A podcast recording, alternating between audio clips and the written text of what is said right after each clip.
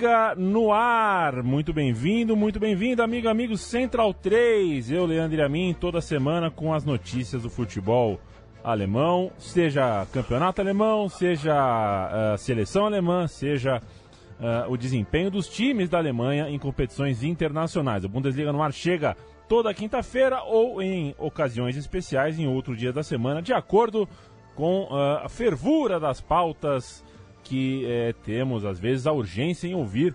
Gerd Wenzel, que está do outro lado da linha, eu já chamo Gerd Wenzel, emendando uh, o grande jogo do dia para o futebol alemão, né? É, o Eintracht Frankfurt jogou a sua primeira semifinal da Europa League hoje, o, o jogo que lhe cabia no próprio estádio, saiu na frente, não fez um mau primeiro tempo, mas parece que faltou energia para manter o placar. Empate na Alemanha no jogo de ida. Gerd, como é que tá você?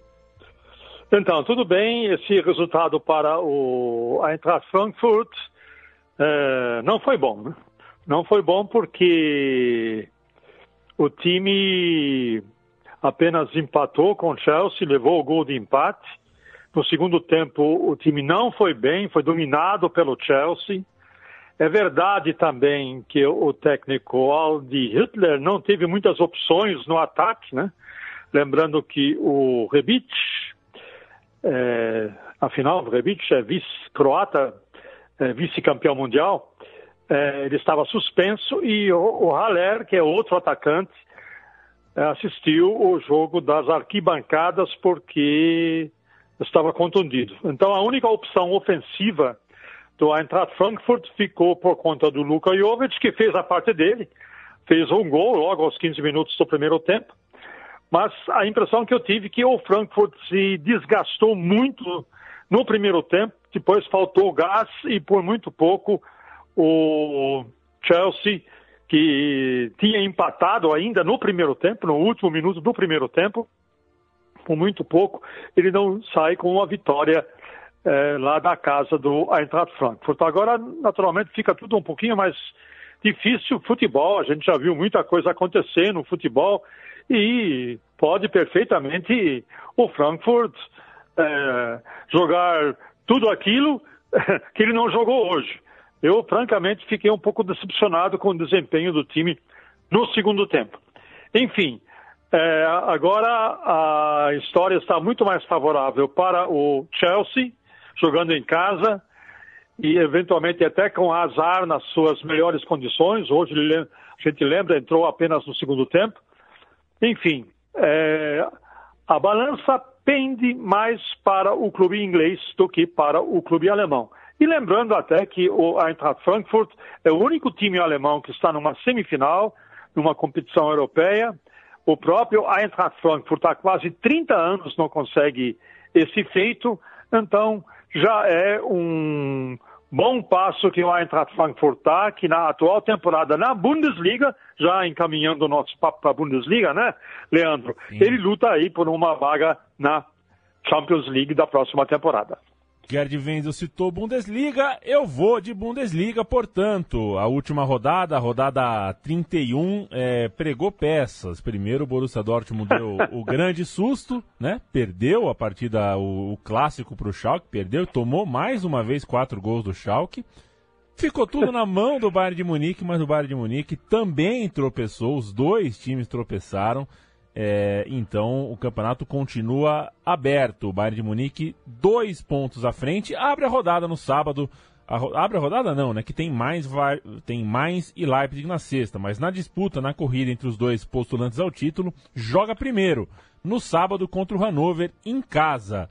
Acho que a, o tropeço que tinha que acontecer aconteceu, né? Foi o Dortmund que vacilou. Olha, o negócio é o seguinte: para o Borussia Dortmund, eh, no frigir dos ovos não muda nada, né? O fato de ele ter perdido para o Schalke, aí tudo poderia mudar se o Bayern tivesse vencido o seu jogo contra o Nuremberg. Não venceu, então a única coisa que mudou é que a diferença, em vez de um ponto, são dois pontos. Mas o fato é que o Borussia Dortmund continua precisando de uma vitória a mais do que o Bayern Munique, né? para é, conseguir levantar o título. Então, para o Borussia Dortmund não muda nada. O que muda para o Borussia Dortmund, na realidade, é o fato dele não poder contar com o Royce, que foi expulso, e cartão vermelho direto, é o primeiro cartão vermelho direto do Marco Reus na sua carreira. E além do, mais, o lateral direito, o Wolf, também foi expulso e também foi suspenso. Então o Royce só vai voltar na última, no último jogo, na 32 segunda rodada. E o, o Wolf, para o Wolf, lateral direito, a temporada já está encerrada. Ele foi suspenso por três jogos e não atua mais. Ou seja, tanto para o Bayern de Munique como para o Borussia Dortmund, chegou a hora da onça beber água. O Bayern Munique, ele vai jogar em casa com a lanterna do, do campeonato, quer dizer, não vai perder. Não vai perder, vai ganhar esse jogo. E aí fica o dever, de, o dever fica para o Borussia Dortmund. O Borussia Dortmund ele joga no próprio sábado, só que é um pouco mais tarde, mais tarde né? uma, uma, hora depois é, do, do, apito final. Exatamente. Bayern e Hannover jogam as horário local nosso aqui 10 e meia e Werder Bremen e Borussia Dortmund jogam as horário nosso aqui às 13 e 30. Bayern e Hannover deve dar Bayern e Werder Bremen e Dortmund é um jogo bem mais complicado. Se bem que o Werder Bremen vem de uma derrota fora de casa para o Fortuna Düsseldorf, que para mim é a grande surpresa do campeonato. Esse jovem time vindo da segunda divisão, ele nesse momento está em décimo lugar com 40 pontos. Ou seja, todo mundo que pensa que ah, vem da segunda divisão é candidato certo ao, ao rebaixamento imediato, não, ele está fazendo uma excelente campanha, 12 vitórias, 4 empates, 15 derrotas, e essa vitória sobre o Werder Bremen certamente é, estufou ainda mais o peito do Fortuna Düsseldorf e talvez tenha até abatido um bocado o Werder Bremen, que ainda tenta uma vaga para a Liga Europa, da qual agora ficou um pouquinho mais longe. Então, talvez para o Borussia Dortmund, mesmo sem jogar com seu capitão, Marco Reus, a responsabilidade aumenta para Mário Götze e para Paco Alcácer. Os dois devem começar jogando nessa partida. E o Borussia Dortmund não pode nem pensar em perder, porque, como eu disse, está na hora da onça beber água. Chegou agora. Não pode ratear, não pode derrapar na curva. Você citou a Liga Europa, eu quero contextualizar a briga pelas duas vagas para a Liga Europa. São três, duas diretas é, duas diretamente fase de grupos e uma na pré-eliminatória. Então são três, para o quinto, para o sexto e para o sétimo. O quinto, Borussia Mönchengladbach, está empatado com o sexto. Ambos estão com 51. Um ponto atrás, o Hoffenheim tem 50. E em oitavo, é, brigando por essa vaga, está o Wolfsburg, também um ponto atrás, com 49. Então, são quatro times brigando por três vagas. Aí, na verdade, brigando primeiro por duas, depois por uma terceira vaga que seria uma consolação, seria é, melhor que nada, mas não é o ideal. Então é uma briga muito boa, principalmente se a gente considerar que nesse sábado, na mesma hora do jogo do Bayern de Munique, entram em campo Borussia Mönchengladbach e Hoffenheim, separados por apenas um ponto na tabela. É um jogo também para lá de importante, Gerd. É, esse é o clássico da Liga Europa, né? É o clássico da Liga Europa e o Borussia Mönchengladbach ainda não desistiu é, de eventualmente disputar até a última vaga da Champions League, né? Nesse momento, na vaga da Champions League, o último classificado é o Eintracht Frankfurt em quarto lugar, se bem que já são três pontos que separam os dois, mas o Borussia Mönchengladbach ainda tem ambições. Só que vem caindo muito de produção, né? duas derrotas consecutivas, uma para o Leipzig, outra para o Stuttgart, e o Hoffenheim vem de uma sapatada, né? O Hoffenheim levou uma sapatada é, em casa, que foi uma coisa horrorosa, do próprio Wolfsburg, né? Levou uma sapatada de 4 a 1 do Wolfsburg, vai, entrar em campo seco para se reabilitar e para eventualmente também entrar na disputa uh, ainda pela última vaga da Champions League. Então está tudo muito embolado, né?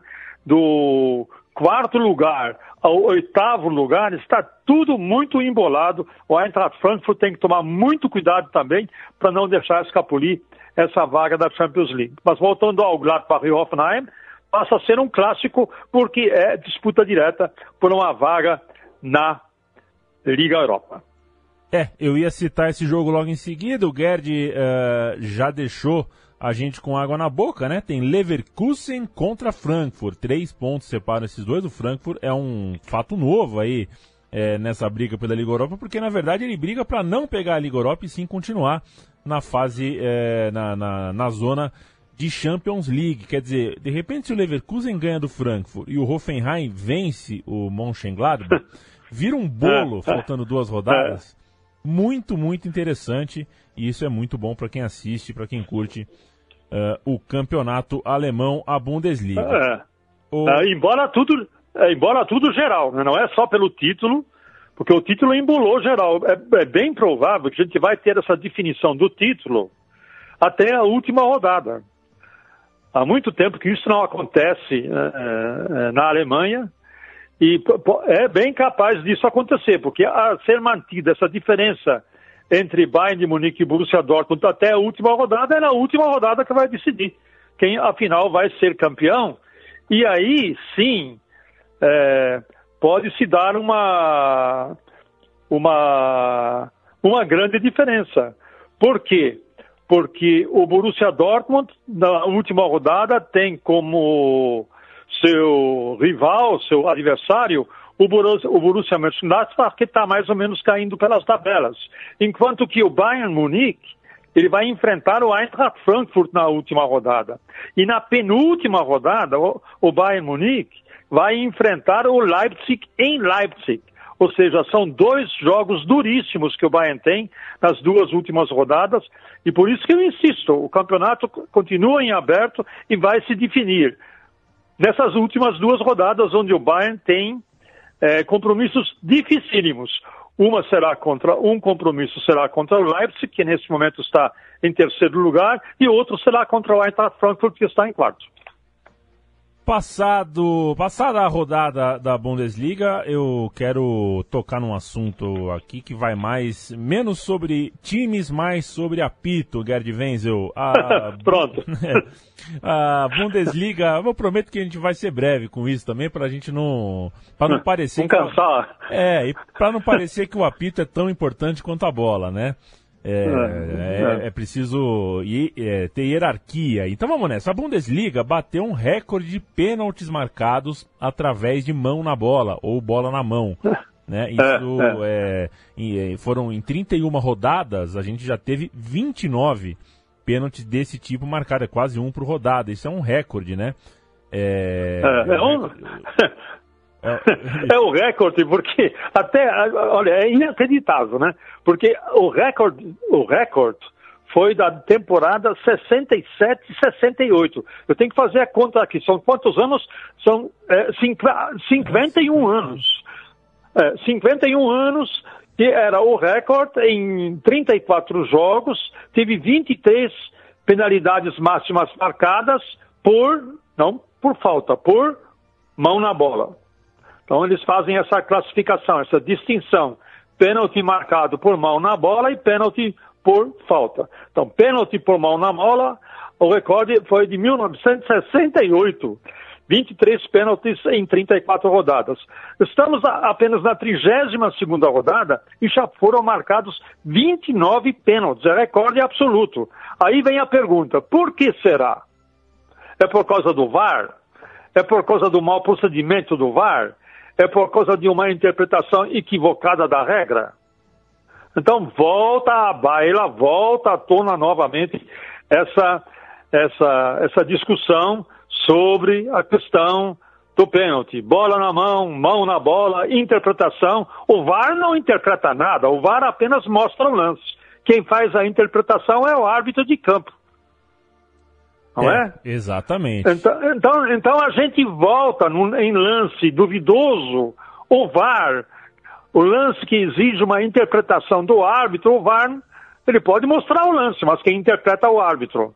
Então, no fim e ao cabo, a, o abacaxi, a batata quente volta para o árbitro de campo. É ele que vai ter que decidir. E o que se questiona é que essa interpretação da lei mão na bola, bola na mão, está sendo, sendo muito mal feita. Então, voltamos a essa questão do VAR e, consequentemente, a questão do procedimento e a questão da interpretação. Eu gostaria, realmente, gostaria muito de conversar com os especialistas como, como resolver essa questão, porque a gente teve muitas algumas injustiças, teve alguns lances bem selecionados, teve outras injustiças, não apenas em relação mão na bola, bola na mão, mas também em é, é, pênaltis apitados, em que absolutamente não houve uh, falta, como nós vimos no, no jogo entre Werder Bremen e Bayern de Munique, onde foi marcado um pênalti e depois a própria Federação Alemã de Futebol se desculpou pelo pênalti que não devia ter sido marcado. Ou seja, foi prejudicado o Werder Bremen, ele foi eliminado por causa desse pênalti. Então temos aí uma nova discussão que vem à baila. Talvez seja também, só para encerrar esse papo, para não demais, também poderíamos questionar um pouco a qualidade da arbitragem atualmente. Né? Houve uma época em que a Alemanha eh, fornecia árbitros de primeiríssima linha, inclusive para a FIFA, para jogos de Copa do Mundo, Eurocopa, Champions League. Hoje, praticamente, só tem um, né, que é o, é o Felix Zweier, salvo engano da minha parte, e fica tudo por isso mesmo. Então, vamos ter muita discussão na Alemanha sobre arbitragem. Infelizmente. e fica a pergunta, né, Gerd? O que diabos aconteceu na temporada 67-68 da Bundesliga que saiu tanto, tanto lance de bola na mão? É, é, eu vou ter que. Eu, vou, eu, eu, agora vou ter que consultar os meus alfarrábios. Ai, meu Deus. O Bundesliga, tá no ar, o Bundesliga no ar volta na semana que vem. Visite nossa cozinha, central3.com.br. É, lá você tem todos os episódios anteriores deste podcast. Você assina o nosso feed no seu agregador preferido. A gente está no iTunes, a gente está em todos os agregadores de Android, a gente está no Spotify, a gente está onde você achar melhor de ouvir. É, não perca as próximas edições porque o Campeonato Alemão está chegando no fim e a gente tem muito para falar. Gerd, abração! Tchau, tchau!